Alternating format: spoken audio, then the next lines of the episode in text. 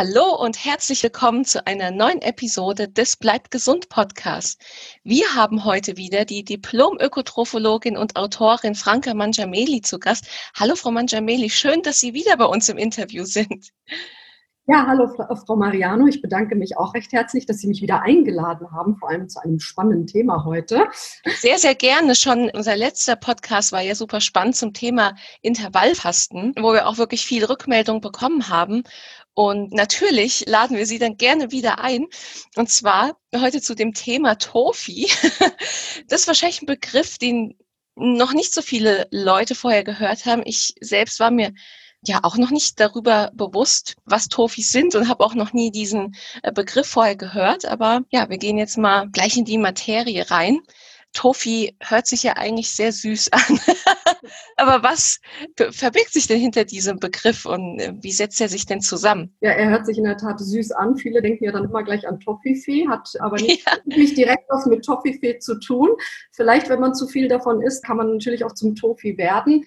Also Tofi, der Begriff steht, kommt aus dem Englischen und steht für thin outside and fat inside. Das bedeutet äußerlich schlank, aber innen fett. Normalgewichtige Menschen, die einfach scheinbar normalgewichtig sind oder nur scheinbar schlank erscheinen, aber innerlich ja einen entgleisten Stoffwechsel haben und verfettet sind. Vor allem ähm, sind äh, die Organe verfettet und sie haben ganz viel Fett in der Bauchhöhle gespeichert und äh, das ist so das Klassische bei einem Trophy. Also es geht um schlanke Fettleibigkeit. Ja, wir hatten ja auch schon mal in der Dezember-Sprechstunde darüber gesprochen, über das viszerale Fett und das subkutane Fett. Das heißt, bei den Tofis ist vermehrt viszerales Fett vorhanden, oder? Also das, was so sich zwischen den Organen und in den Organen anlagert, oder? Genau, das ist ein Charakteristikum von Tofis, dass sie halt äh, sehr viel Bauchhöhlenfett gespeichert haben. Und das muss von außen noch nicht mal unbedingt in Form eines äh, größeren oder dickeren Bauches sichtbar sein. Denn mhm. Menschen können äh, vier bis sechs Liter viszerales Fett in der Bauchhöhle speichern, ohne dass es wirklich sichtbar ist äußerlich. Oh wow.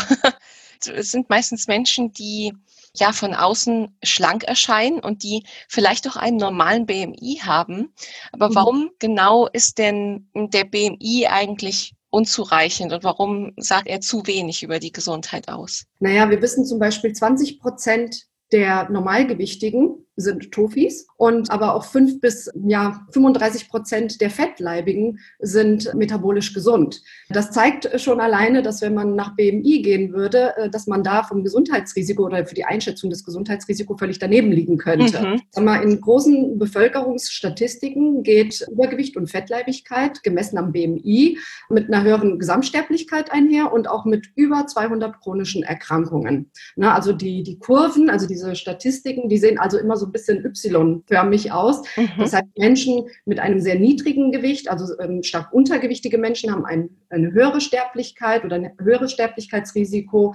Und dann sinkt das Risiko. Man hat bei einem BMI zwischen 22 und 24 hat man die geringste Mortalität und dann nimmt das Ganze wieder zu. Ne? Also je mhm. höher der BMI, desto höher die Gesamtsterblichkeit. Und, und da man eben äh, in diesen Statistiken sieht, dass bei einem normalgewichtigen BMI die geringste Sterblichkeit zu sehen ist, gilt in unserer Gesellschaft Normalgewicht folglich auch als erstrebenswert. Das Problem ja. ist aber nur, wenn man den BMI auf individueller Ebene betrachtet, habe ich eben schon gesagt, äh, kann, der, kann man ganz schön daneben liegen, weil ich, ich sage immer so gerne, der BMI ist eigentlich ein Betrügermassindex kann letztendlich ähm, nicht beurteilen, wie fettleibig jemand in Wirklichkeit ist. Er kann nicht aussagen, wo ein Mensch äh, sein Fett gespeichert hat. Er kann nicht unterscheiden zwischen Fett, Knochenmasse, Muskelmasse und Wassergehalt im Körper. Aber diesen, diese ganzen Parameter, die sind aber extrem wichtig, um eine wirklich reelle Risikoabschätzung äh, vornehmen zu können. Und Studien haben ja auch gezeigt, dass wenn man nur den BMI betrachtet, kann es einfach zu Missklassifikationen kommen und damit auch zu einer völligen Fehlbewertung, wie gesagt, des Risikos. Und zum Beispiel gibt es eine Studie, finde ich ganz, äh, ganz schön, die ist schon 2003 rausgekommen. Und zwar hat man hier, das ist eine italienische Studie, da hat man also Teilnehmer, Männer wie Frauen, nach dem BMI eingeteilt und dann hat man nochmal zusätzlich den Körperfettanteil betrachtet. Und wenn man den BMI und den Körperfettanteil angeschaut hat, da waren plötzlich 30 Prozent der Frauen nicht mehr normalgewichtig, sondern sie waren fettleibig und auch 21 Prozent der Männer. Wenn man also neben dem BMI auch noch zusätzlich das Körperfett mit berücksichtigt. Dann ist es ja auch so, es gibt ja unterschiedliche Definitionen. Wann ist man denn fettleibig? Ne? In dieser Studie hat man gesagt, Frauen sind fettleibig, wenn ihr Körperfettanteil bei über 35 Prozent liegt und Männer bei über 25. Es gibt aber auch Studien, die haben niedrigere Grenzwerte genommen und da gibt, ergibt sich ein viel dramatischeres Bild. Ne? Da waren zum Beispiel in einer Studie 56 Prozent der Normalgewichtigen waren, waren Tofis oder waren Fett. Es gibt ja auch den Begriff Skinny Fat. Ja, ja genau. Genau. Und das ist schon ja, bemerkenswert, würde ich sagen. Und ähm, es geht aber auch noch weiter. Es gibt eine große amerikanische Bevölkerungsstudie, die hat Menschen einmal nach BMI eingeteilt und, und dann nochmal nach äh, bestimmten Gesundheitsparametern. Mhm. Und 30 Prozent der Schlanken, die allein aufgrund ihres BMI als gesund eingestuft wurden, sich dann in Wahrheit aber eigentlich als ungesunde Normalgewichtige entpuppten. Die hatten dann halt zum Beispiel erhöhten Blutdruck und erhöhte Blutzuckerwerte etc. Ja. Also man sieht, man kann schon ganz schön daneben liegen, wenn man nur den äh, Body Mass Index betrachtet. Genau. Auch zum Beispiel Bodybuilder würden ja wahrscheinlich als fettleibig gelten, oder? Ja, ja das, ist das, das, ist das, beste Beispiel. Ne? Also ich kann zum Beispiel einen schlanken Menschen nehmen, der ist völlig muskelbefreit, innerlich verfettet, ist aber ja. normal wichtig. Und dann habe ich den Bodybuilder, der ein BMI von 30 hat und der gilt dann als adipös ja. und in so einer Bevölkerungsstatistik als besonders gefährdet durchgehen. Ne? Und ein gutes Beispiel sind ja auch die, zum Beispiel die Sumo-Ringer. Die haben ja eine unendliche Fettspeicherkapazität. Die haben recht insulinsensitive Fettzellen, die sind relativ gesund, ja. man spricht dann von den fitten Fetten. Ne? Und äh, genau, und das betrifft ja ungefähr 5 bis 35 Prozent der Adipösen. Also ich denke, man muss einfach sich die Menschen genauer angucken. Also es gibt äußerliche Merkmale, es gibt natürlich innerliche Merkmale, aber eins ist klar, und das hat jetzt auch gerade wieder eine ganz aktuelle Untersuchung ergeben, wo man also über 12.000 Probanden mit einem bildgebenden Verfahren hat man den Bauch gescannt und hat geguckt, viszerales Fett, subkutanes Fett, Muskulatur und hat die fünf Jahre beobachtet. Mhm. Und, und, nach fünf Jahren hat man geguckt, wer hat einen Herzinfarkt äh, und einen Schlaganfall äh, bekommen oder in, äh, entwickelt. Ne? Da war ganz klar und signifikant, dass die Gruppe mit dem höchsten Anteil an viszeralem Fett das höchste Risiko für Herz- und Schlaganfall hatten. Und zwar mhm. unabhängig vom BMI, also auch die Schlanken. Ja, also wirklich sehr tückisch, der BMI. Ja. ja, die angesprochenen Merkmale, sowohl äußerlich und innerlich, da kommen wir gleich nochmal dazu. Aber mhm. kann man jetzt hm, überhaupt irgendwie festlegen, wie viele Tofis wir haben, vielleicht in Deutschland oder weltweit? Oder sagt ja. da einfach jede Studie was anderes? Nee, also es gibt unterschiedliche Prävalenzen, je nachdem, in welche Regionen man schaut. Also man sagt hier so, bei uns in Deutschland sind 20 Prozent der Normalgewichtigen betroffen. Das mhm. kommt immer darauf an, welche Definition man nimmt. Wenn man jetzt wirklich nur den Körperfettanteil nimmt, dann können es durchaus auch mehr sein. Ne? Aber so, das ist so Pi mal Daumen, sagt man etwa 20 Prozent der Schlanken rennen sozusagen mit einem entgleisten Stoffwechsel rum. Ich glaube, dass wir aber auch noch viel mehr haben, die ja auch einfach, wenn man nur den Körperfettanteil nimmt, das hatte ich ja eben auch schon gesagt, je nachdem, wo man da die Definition ansetzt, dass es auch deutlich mehr sein können. Weltweit sind etwa 30 Prozent der Schlanken betroffen. Und dann gibt es noch ethnische Unterschiede, zum Beispiel die Asiaten, also etwa die Hälfte der normalgewichtigen Asiaten sind Tofis. Oh, wow. Ja, also da können wir uns hier noch äh, recht glücklich schätzen.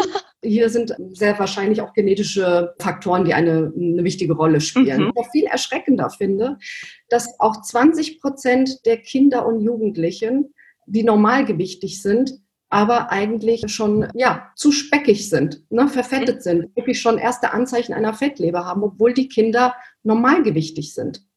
Ah ja, okay. Das ist, glaube ich, auch mal wichtig für Eltern äh, zu wissen, dass man ja, vielleicht auch da ein bisschen drauf schaut. Aber was sind denn überhaupt die Ursachen für so ein Tofi-Dasein? Man geht davon aus, dass es tatsächlich was mit der Fettspeicherkapazität zu mhm. tun hat. Jeder Mensch hat eine individuelle Maximalspeicherkapazität. Sag mal, äh, Fett oder überschüssige Kalorien äh, sicher unter der Haut zu speichern, also subkutan. Ja, also hier wird das Fett gespeichert, da liegt es als Neutralfett vor und ist sozusagen ungefährlich. Das ist so das, was man zum Beispiel bei den Sumo-Ringern, die haben eine unendliche Fähigkeit, Fett unter der Haut zu speichern. Und man hat es auch ganz oft, dass man Menschen, die jetzt zum Beispiel hm, riesige Fettpolster aufbauen, gerade bei Frauen im unteren Bereich, dass die ganz oft völlig normale Blutwerte haben, weil sie eben diese Fähigkeit besitzen, auch bei überkalorischer Ernährung diese überschüssigen Kalorien gut zu handeln. Mhm. Also diese persönliche Fettspeicherschwelle ich sag mal, überschritten ist, dann fangen die Probleme an, weil dann entzündet sich das Fettgewebe, das Subkutane, das, ähm, ja, das funktioniert dann nicht mehr richtig und folglich entstehen dann Probleme, weil dann eben das Fett nicht mehr richtig und sicher weggespeichert werden kann. Und man geht davon aus, dass bei den Tofis, dass die eine eine geringe Fettspeicherkapazität haben. Dem Moment, wenn ich unter der Haut, ne, also an Po, an Hüften, direkt unter der Haut das Fett nicht mehr speichern kann und das Fass sozusagen voll ist, dann läuft es über und dieses Fett, was ich nicht mehr sicher unter der Haut speichern kann, läuft dann in alternative Speicherplätze. Mhm. Zum Beispiel die Bauchhöhle, sehr begehrt. und natürlich aber auch die Organe. Mhm. Ne, und man kann ja auch, wenn man sich jetzt auch fettleibige Menschen anguckt, es gibt Menschen, die expandieren so nach unten hin. Ne? Ja. Also die haben halt einen riesigen Po und dicke Beine. Das ist eigentlich, das schützt sie eher. Und dann gibt es auch fettleibige Menschen, die haben ganz dünne Beine und haben aber eine riesen Kugel, die sie vor sich her schieben.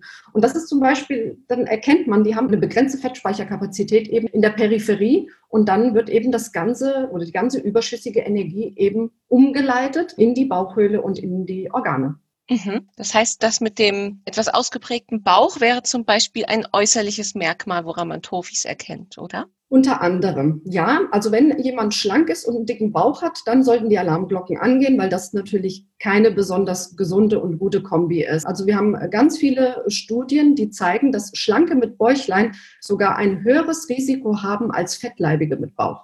Ne? Oh, also wow. ein höheres Diabetesrisiko.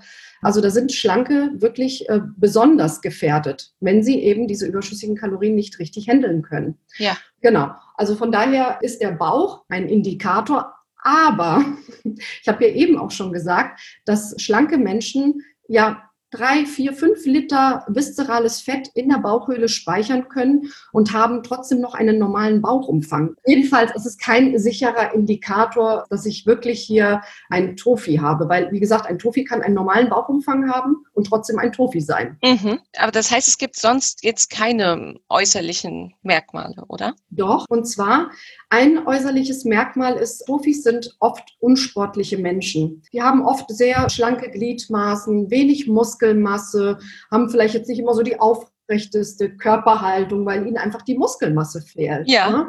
Ein, ein ganz klarer oder ein Charakteristikum für Tofis ist tatsächlich das fehlende Beinfett.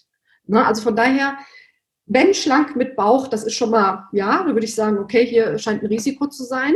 Aber kein Bauch heißt kein Risiko. Von daher muss man nochmal genauer hingucken und wirklich schauen, ist der Mensch irgendwie, sieht er sportlich aus, hat der Muskeln und wie sieht es halt, ähm, hat der einen fliehenden Hintern, keine Taille, keine mhm. Hücken und sehr dünne Beine, dann kann das eben auch schon mal ein äußerlicher äh, Hinweis darauf sein. Mhm. Und was gibt es denn für ja, innerliche Hinweise? Also welche Laborparameter könnten zum Beispiel auf Tofi hinweisen? Also was man auch noch machen kann, was jetzt auch erstmal äußerlich abgescannt wird. Also ich sag mal, mhm. wann ist man eigentlich ein Tofi? Also Voraussetzung ist natürlich erstmal Normalgewicht. Ne? Also ich sag mal, wenn jemand nicht normalgewichtig ist, dann ist er schon mal kein Tofi. Ne? Okay. BMI 18,5 bis 24,9 das sollte man als erstes ermitteln. Mhm. Als zweites könnte man natürlich den Körperfettanteil ermitteln, ne, mit, zum Beispiel mit, mit einer Biermessung. Das, das wäre jetzt eine Möglichkeit.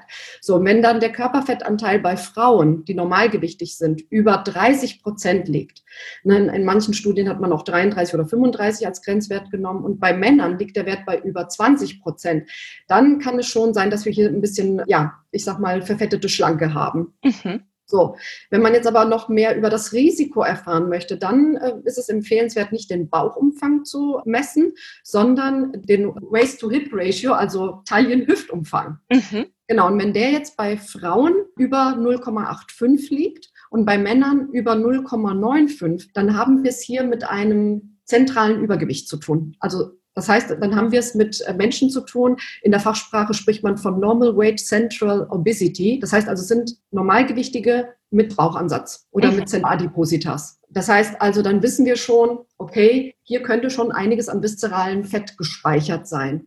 Dann kann man natürlich auch ähm, mal schauen, wie viele Faktoren des metabolischen Syndroms weisen die Betroffenen auf.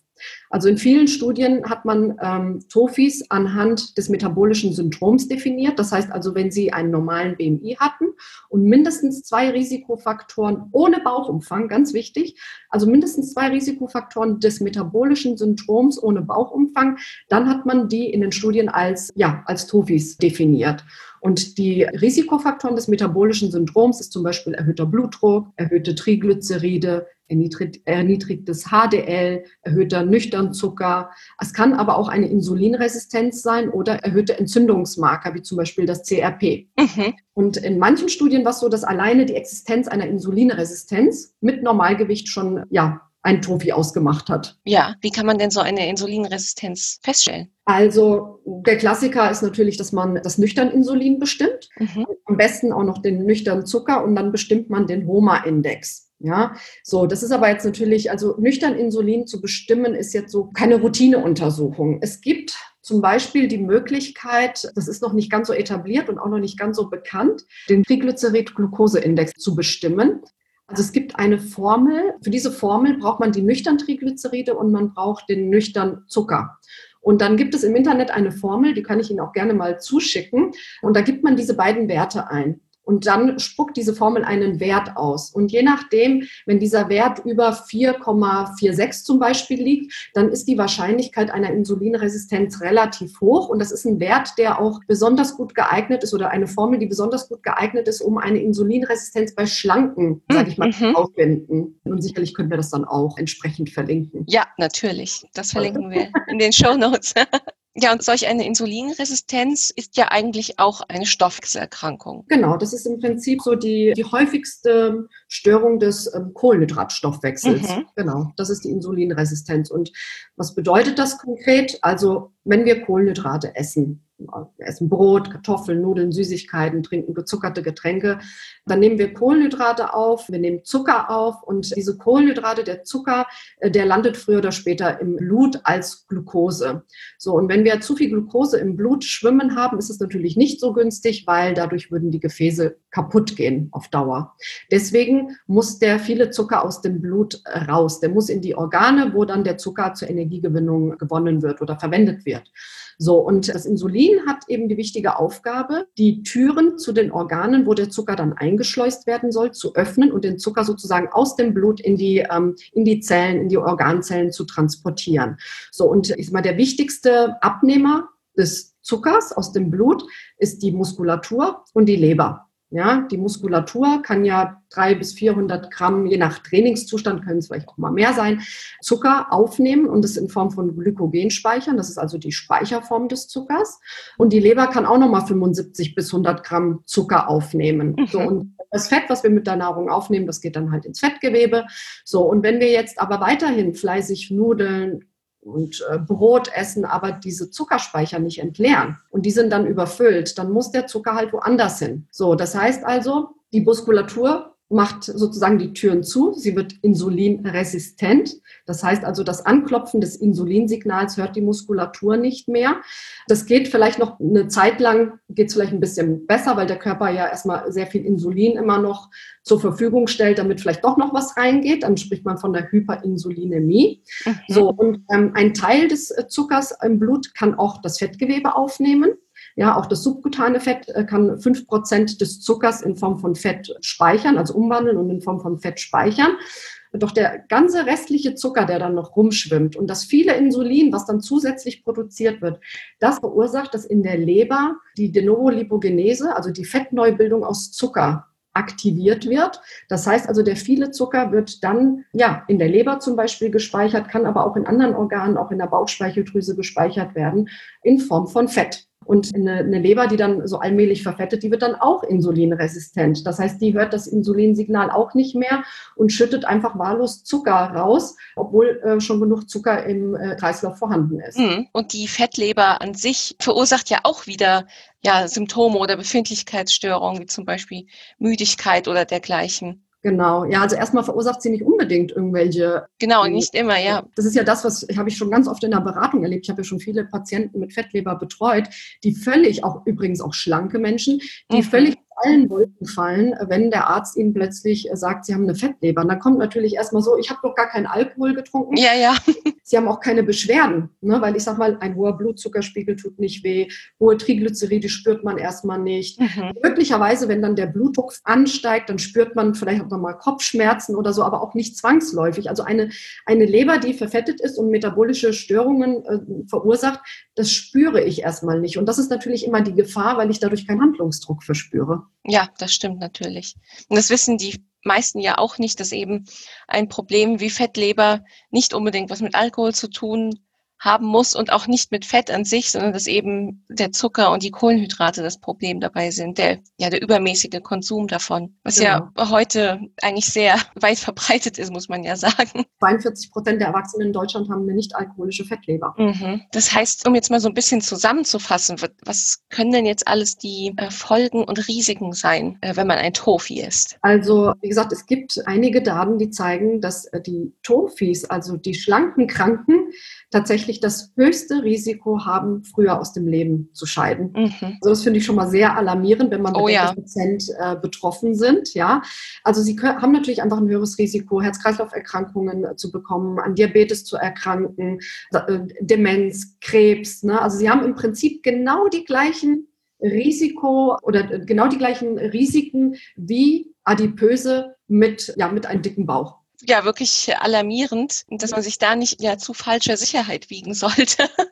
Sie haben ja auch schon gesagt, eine der Ursachen für Tofi ist auf jeden Fall Bewegungsmangel. Aber gibt es denn auch eine bestimmte Art der Ernährung, die einen zum Tofi macht? Oder ist es immer nur ein zu viel an Kalorien?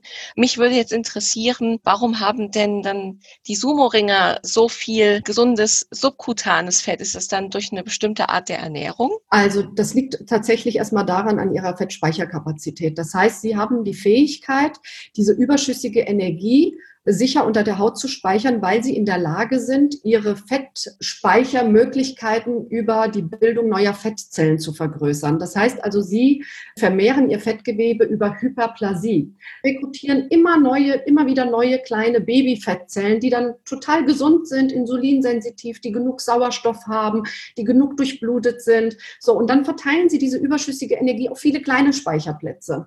Während Menschen, die eine verminderte Fettspeicherkapazität haben oder bei Übergewichtigen, wenn sie die Fettspeicherkapazität erreicht haben. Ja, also die werden dann zum Beispiel am BMI von 28, 29 und da ist dann ihre Fettspeicherkapazität am Ende so. Und dann fängt man an, nicht mehr neue Fettzellen zu bilden. Also bei den Tofis ist es so, dass sie eben nicht die Fähigkeit haben, neue kleine Babyfettzellen zu rekrutieren, sondern sie packen die Energie in die vorhandenen Fettzellen. Das muss man sich vorstellen wie so ein Luftballon, der sich immer weiter aufbläst. Ja? Mhm. Ähm, die ganze überschüssige Energie geht in die vorhandenen Fettzellen. Das nennt man Hypertrophie. Das heißt also, das ist die Ansammlung von Fett oder die Vergrößerung des Fettgewebes über Hypertrophie.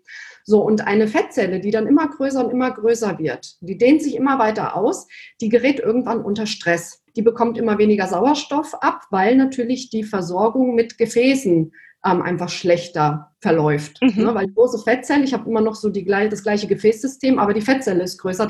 Nicht jeder Bereich der Fettzelle kriegt dann genug Sauerstoff ab oder Nährstoffe. Dadurch wird die Fettzelle dysfunktional, sie wird krank, sie entzündet sich, ja, und sie kann auch nicht mehr Fett speichern oder nicht mehr so viel. Ganz im Gegenteil, es wird sogar eher Fett rausgebracht in Form von Fettsäuren. Und die Fettzelle wird insulinresistent dadurch, ne, weil die will sich ja schützen. Die sagt, ich kann kein Fett mehr aufnehmen, ich bin schon total krank. Und deswegen wird sie insulinresistent, damit da nicht noch mehr Fett und noch mehr Zucker reinkommt. Mhm. Und das ist halt das Problem bei den Trophies, dass sie halt eher ihr Fettgewebe über Hypertrophie vermehren und dann auch nur noch eine begrenzte Kapazität haben. Sie sind einfach schneller am Limit. Mhm. Okay, das heißt, es sind also genetische Gegebenheiten plus dann eben ein zu viel an Kalorien, was sich einfach falsch einlagert. Genau. Also das zu viel an Kalorien ist natürlich immer eine wichtige Hauptursache. Ne? Ähm, das heißt also, wenig Fettspeicherkapazität mit zu viel Kalorien ist natürlich eine ganz ungünstige Kombination. Aber die genetische Veranlagung ist definitiv auch da. Also Wissenschaftler haben Genorte hm, identifiziert, die mit Insulinresistenz bei normalem BMI, mit höherem kardiovaskulären Risiko und mit geringerer Beinfettmasse assoziiert sind. Und je mehr man diese Genvarianten besitzt, desto höher ist natürlich das Risiko, ein Trophy zu werden. Mhm. Genau, es gibt aber noch andere hm, Ursachen, die einen Trophy zum Trophy machen, ist zum Beispiel ein geringes Geburtsgewicht. Jetzt weiß vielleicht nicht immer jeder, wie viel hat er bei der Geburt gewogen, ne? aber man sagt, wenn ähm, ein Kind auf die Welt kommt, zum Beispiel bei Frühchen hat man das ja ganz häufig, und die weniger als 2500 Gramm wiegen, dann haben sie ein höheres Risiko oder aber auch normalgeborene oder zeitgerecht geborene Kinder, die aber einfach mit zu wenig Gewicht auf die Welt gekommen sind, weil die Mutter sich in der Schwangerschaft, weil die unterernährt war, nicht richtig zugenommen hat und so weiter, kommen wir mit einer geringen Anzahl an Fettzellen auf die Welt und damit haben wir auch eine verminderte Fettspeicherkapazität. Und wenn wir dann in so einer Umwelt aufwachsen, ne, wie das heute nun mal ist, überall ist Essen verfügbar, wir bewegen uns immer weniger, dann ist natürlich die Gefahr, dass man dann sich zu einem Trophy entwickelt im späteren Leben einfach sehr, sehr groß. Mhm. Genau, ja, das dann, ist ja super spannend mit dem Geburtsgewicht. Das haben viele einfach nicht auf dem Schirm. Das ist bei Kinderärzten, ne, dass man auch immer mal äh, schaut, mit welchem Gewicht sind die Kinder auf die Welt kommen. Mhm. Dann, selbst wenn sie Normalgewicht haben, sie einfach ein wesentlich höheres Risiko haben, später ein metabolisches Syndrom zu entwickeln, eben ein Trophy zu werden mit, mit all den Risikofaktoren, die eben ein Trophy besitzt. Weitere Ursachen sind natürlich aber auch eine geringe Gewichtszunahme. Das heißt also Menschen, die dann jetzt einfach mal so fünf Kilo im Bereich des Normalgewichts zunehmen, können relativ schnell insulinresistent werden und ja, begünstigt natürlich so ein Trophy-Stoffwechsel. Aber auch, wir werden ja nun mal älter, das wollen wir alle auch, aber im Alter finden eben auch Umbauarbeiten statt. Mhm. Das heißt, Muskelmasse ab, der Energieverbrauch sinkt, die Knochenmasse nimmt ab. Äh, das subkutane Fett nimmt ab. Das heißt also, vielleicht haben Sie das schon mal gesehen, gerade Frauen haben zum Beispiel, also grundsätzlich ist es so, dass Männer immer ein höheres Risiko haben, weil sie eher dazu neigen, viszerales Fett zu speichern. Mhm. Die Frauen aber ihr Risiko im Alter an. Und zwar, wenn sie in die Wechseljahre kommen, weil dann eben auch diese Umbauarbeiten stattfinden. Und viele Frauen verlieren dann im Alter ihre Taille, haben dann plötzlich schlanke Beine und einen dicken Bauch, ne, weil einfach ja. unter der Haut Fett zu speichern im Alter abnimmt. Dann, ja, dann wird es halt umgeleitet in die Bauchhöhle und dann werde ich halt zum Old Tofi, ne? mhm. Ja, ja, da können wahrscheinlich viele aus Erfahrung berichten. Aber wie ist das denn jetzt? Was raten Sie denn jetzt Tofi-Betroffenen? Wie kann man das Ganze denn wieder in den Griff bekommen? Durch welche Art der Ernährung oder auch durch welchen Lebensstil? Ich möchte, bevor ich das beantworte, möchte ich aber noch auf zwei Dinge eingehen, die ja. auch noch sehr wichtig sind, zu wissen, was ein Tofi ausmacht oder was die Ursache ist. Mhm. Tatsächlich findet man unter den Tofis ganz viele Raucher. Rauchen macht die Fettzellen krank, insulinresistent und vermindert die Fettspeicherkapazität. Und ein ganz, ganz großes Problem ist tatsächlich der Bewegungsmangel. Also Bewegungsmangel macht genau das, was Tofis eben haben. Eine hohe Fettmasse, baut Muskelmasse ab. Tofis haben eine verminderte kardiorespiratorische Fitness. Das heißt, sie haben eine, eine verminderte Ausdauerfähigkeit. Die kardiorespiratorische Fitness ermittelt man ja in Form der VO2 Max, zum Beispiel, wenn man so eine Diagnostik macht, so eine Leistungsdiagnostik, genau. Mhm. Also so die maximale Sauerstoffaufnahmekapazität unter maximaler Belastung. Und die ist zum Beispiel bei Tofis, die fällt bei Tofis sehr gering aus. Und ähm, eine niedrige VO2 Max korreliert mit Insulinresistenz. Ne? Und das ist also das, was man bei Trophys halt ganz häufig diagnostiziert, ist eben diese verminderte kardiorespiratorische Fitness. Und deswegen eine wichtige Maßnahme, um jetzt halt auf die zweite Frage zu kommen, was kann man jetzt tun als Tofi? Definitiv Bewegung. Also man schafft es ja tatsächlich, wenn man Menschen einfach mal zwei Wochen, also Menschen, die körperlich sonst aktiv sind, wenn man ihnen sagt, sie sollen 14 Tage mal ihre Schrittzahl auf 1500 reduzieren, dann äh, findet man relativ schnell nach oder dann verändern sich relativ schnell so bestimmte Parameter im Blut. Nur nach 14 Tagen dann sinkt die Insulinsensitivität, die Insulinresistenz nimmt zu, das Nüchterninsulin steigt, die freien Fettsäuren im Blut nehmen zu, der Bauchumfang wächst. Die, und das alles bei ausgeglichener Energiebilanz, muss man vielleicht auch noch dazu sagen. Mhm. Die Muskelmasse nimmt ab, vor allem an den Beinen. Nur 14 Tage reichen dafür aus, um solche Veränderungen, also das Leberfett nimmt, äh, kardiorespiratorische Fitness nimmt ab. Also wie gesagt, ich muss es immer wieder betonen, dafür reichen 14 Tage einfach nur, sage ich mal, den Hintern platt sitzen, um solche metabolischen Veränderungen zu erzielen. Und folglich ist es ja klar, dass man das natürlich umkehren sollte, indem man sich mehr bewegt, dass man also wirklich sich eine Pause vom Sitzen nimmt, also dass man stündlich aufsteht und äh, fünf Minuten einfach mal hier Treppe hoch und runter. Man ist ja jetzt im Homeoffice, ist die Gefahr sogar noch größer, dass man immer mehr sitzt und das, damit erhöht man natürlich sein Risiko, ein Trophy zu werden. Mhm. Ganz wichtig, Krafttraining. Tofis haben wenig Muskelmasse und wenig Muskelmasse macht, sage ich mal, die gleichen metabolischen Störungen wie zu viel Fettmasse. Mhm. Eine, die Kombi mit wenig Muckis und viel Fett ist natürlich, sag mal, eine tofische Kombi. Ausdauertraining, um seine kardiorespiratorische Fitness zu verbessern. Krafttraining, um seine Muskeln aufzubauen. Das ist wirklich so die aller, allererste Empfehlung, die man einem Tofi mit auf den Weg geben würde. Mhm. Dann nicht weiter zunehmen. Also auf keinen Fall zunehmen, weil bei dem Tofis sind die Fettzellen ja schon total unter Stress. Die können ja schon nicht mehr Fett speichern. Und wenn ich da noch jetzt mehr Energie draufhaue, dann geraten die immer mehr unter Stress. Deswegen auf jeden Fall nicht zunehmen.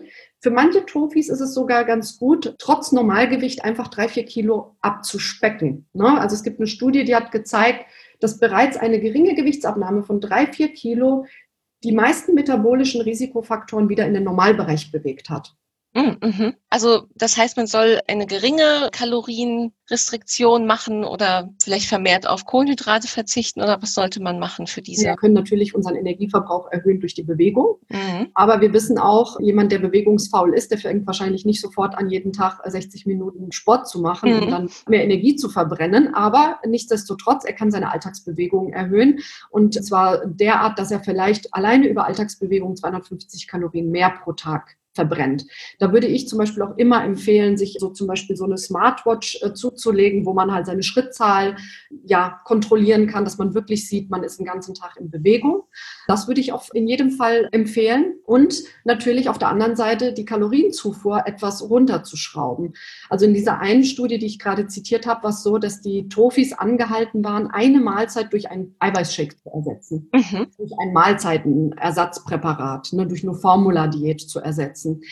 Ganz wichtig ist bei Tofis, wenn Sie abnehmen, müssen Sie das richtig tun, weil wenn Sie falsch abnehmen, dann gießen Sie noch mehr, mehr Öl ins Feuer. Abnehmen bedeutet, es geht nur mit Krafttraining und genug Eiweiß, weil sonst bauen Sie immer mehr Muskeln ab statt Fett. Also sie bauen natürlich auch Fett ab, aber gerade Schlanke neigen dazu, eher mehr Muskelmasse abzubauen. Ja. Und das kann natürlich dann, wenn sie wenn sie es nicht durchziehen oder wenn sie wieder mehr essen, eben dazu führen, dass es einen sogenannten Fettovershoot gibt.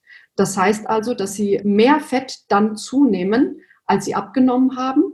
Und das ist natürlich äh, gefährlich, weil sie dann vor allem mit ihrer verminderten Fettspeicherkapazität äh, Fett vor allem dann auch mal eher in der Bauchhöhle ansammeln.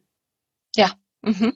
Deswegen Tofis abnehmen ja, wenig, geringkalorisch, also ähm, beziehungsweise es reicht ja schon, wenn sie so 300, 400 Kalorien unter ihrem Bedarf liegen, mhm. um dann drei, vier Kilo abzunehmen. Und dann wieder bei, bei ausgeglichener Energiebilanz weiter essen.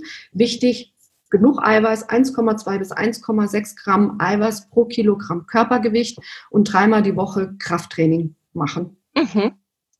Und das Gute ist, dass ja äh, dieses viszerale Fett sich auch, naja, also relativ schnell abbauen lässt im Vergleich zu dem Subkutan, oder? Genau, das ist halt die gute Nachricht. Also so gefährlich das viszerale Fett ist, aber so schnell wird man es halt auch los, wenn man es richtig macht, weil dieser Bauchhöhlenspeck ist ja eigentlich nur ein kurz, als eigentlich nur als Kurzzeitspeicher gedacht. Mhm. Also wenn wir in die Steinzeit zurückblicken, da war es durchaus sinnvoll, viszerales Fett zu haben, weil diese Energiequelle war ja äh, in der Nähe der Organe und hat somit äh, es ermöglicht, dass die Organe relativ schnell mit Energie versorgt wurden.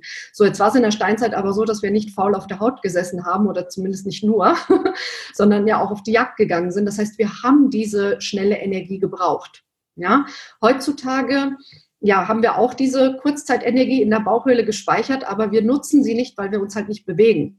Wenn wir uns aber bewegen, wenn wir in, in der negativen Energiebilanz sind, dann ist es so, dass der Körper als erstes die Energiereserven abbaut oder die Fettquellen anzapft, wo Fett eigentlich nicht zwangsläufig reingehört. Ne? Also in der Leber, mhm. in der Bauchhöhle. Das werden wir dann relativ schnell los, weil eben das viszerale Fett ist halt sehr stoffwechselaktiv. Hat Nachteile. Stoffwechselaktiv bedeutet, da werden halt auch viele Entzündungsstoffe produziert, die dann aus dem Fettgewebe oder aus dem viszeralen Fettgewebe in die Zirkulation abgegeben werden und Entzündungen in allen Organen verursachen können. Aber wie gesagt, ich kann dieses Fett halt auch relativ schnell abbauen. Okay, ja, das ist doch super. Das heißt, das wird wirklich als allererstes angegriffen sozusagen, wenn wir dann den Sport betreiben und leichte genau. Kalorienreduktion machen. Effektiv ist, äh, viszerales Fett abzubauen, ist zum Beispiel das hochintensive Intervalltraining. Mhm. Wenn man jetzt sagt, okay, ich habe nicht so viel Zeit mit dem Sport, dann äh, kann man eben dieses hochintensive Intervalltraining machen, wo man ja also immer abwechselnd mit dem höheren Puls und dann wieder mit dem niedrigeren Puls immer im Wechsel, zum Beispiel eine Minute äh, Seilspringen bei 85 Prozent der maximalen Herzfrequenz und dann geht man wieder runter auf 45 bis 55 Prozent der maximalen Herzfrequenz und das immer im Wechsel. Und das macht man dann zum Beispiel 10 bis 15 Minuten dreimal in der Woche. Und dann kann man auch wirklich sehr gute Effekte erzielen, auch was die kardiorespiratorische Fitness betrifft, aber mhm. eben auch Leberfett betrifft. Ja, also eigentlich super, dass Sie uns ja jetzt so praktische Tipps mit an die Hand geben. Ich meine, viele von unseren Hörern kann, können jetzt vielleicht mal anhand ihrer Blutwerte oder vielleicht an manchen Untersuchungen beim Arzt vielleicht jetzt auch erstmal fest stellen, ob sie denn unter Tofi zählen, ja, was die Gefahren davon sind, aber eben wie man das Ganze auch wieder in den Griff kriegt und dass es eben auch gut möglich ist. Das finde ja, ich. Also, dass man, man kann das wieder in Ordnung biegen. genau. Das ist sehr beruhigend. Und für diejenigen, die sich jetzt mehr für das Thema interessieren, kann man ja auch sagen, dass sie dazu ja auch ein Buch geschrieben haben, zusammen mit dem Professor Dr. Worm. Das ist ja wirklich noch ganz frisch auf dem Markt und davon werden wir auch ein Exemplar verlosen. Da würde ich dann einfach mal unsere Social Media Kanäle im Auge behalten. und da kann man das Ganze natürlich dann noch, ja, mal intensiver nachlesen. Ja, sehr gerne. Also freue ich mich natürlich. ja, jetzt sind wir auch leider schon wieder am Ende angelangt, Frau Manchameli. Aber es war wirklich wieder super spannend, äh, wirklich über ein Thema ja, wo auch, glaube ich, noch nicht so ja ein großer Fokus darauf liegt. Ja, ein Thema, was wahrscheinlich viele Aha-Momente auslöst. Profis gehen bei Routineuntersuchungen, die fallen halt einfach durchs Raster alleine, einfach durch das Normalgewicht. Und wenn dann bestimmte ja. im Grenzbereich sind, also grenzwertige Triglyceride, äh, grenzwertiger Blutzucker, dann denkt man, ja, ist nicht so schlimm, ist alles noch in der Grenze, aber es ist schlimm. Ne? Also da muss man dann schon genauer hingucken. Ja, also wirklich super spannendes Thema. Vielen Dank, Frau Manchameli, dass Sie wieder bei uns im Interview waren. Vielen Dank für die Einladung. Sehr, sehr gerne. Auf jeden Fall werden wir auch noch Ihre äh, Website verlinken zum S-Team, die Sie auch zusammen mit Heike Lemberger äh, betreiben. Das findet ihr alles in den Show Notes. Auch könnt ihr gerne in unseren vorangegangenen Podcast hören mit Frau Manchameli zum Thema Intervallfasten. Es war wirklich auch super spannend, was es da so für gesundheitliche Effekte gibt. Und ja, wie immer würden wir uns sehr über euer Feedback zu dieser Folge freuen. Habt ihr ja überhaupt schon mal von Tofi gehört oder von Skinny Fat? Habt ihr das für einen Mythos gehalten oder ja, wie überraschend fandet ihr jetzt die Fakten, die wir heute besprochen haben? Da würden wir uns sehr freuen und hoffen, dass wir euch beim nächsten Mal wieder begrüßen dürfen. Bis dahin und bleibt gesund. Tschüss.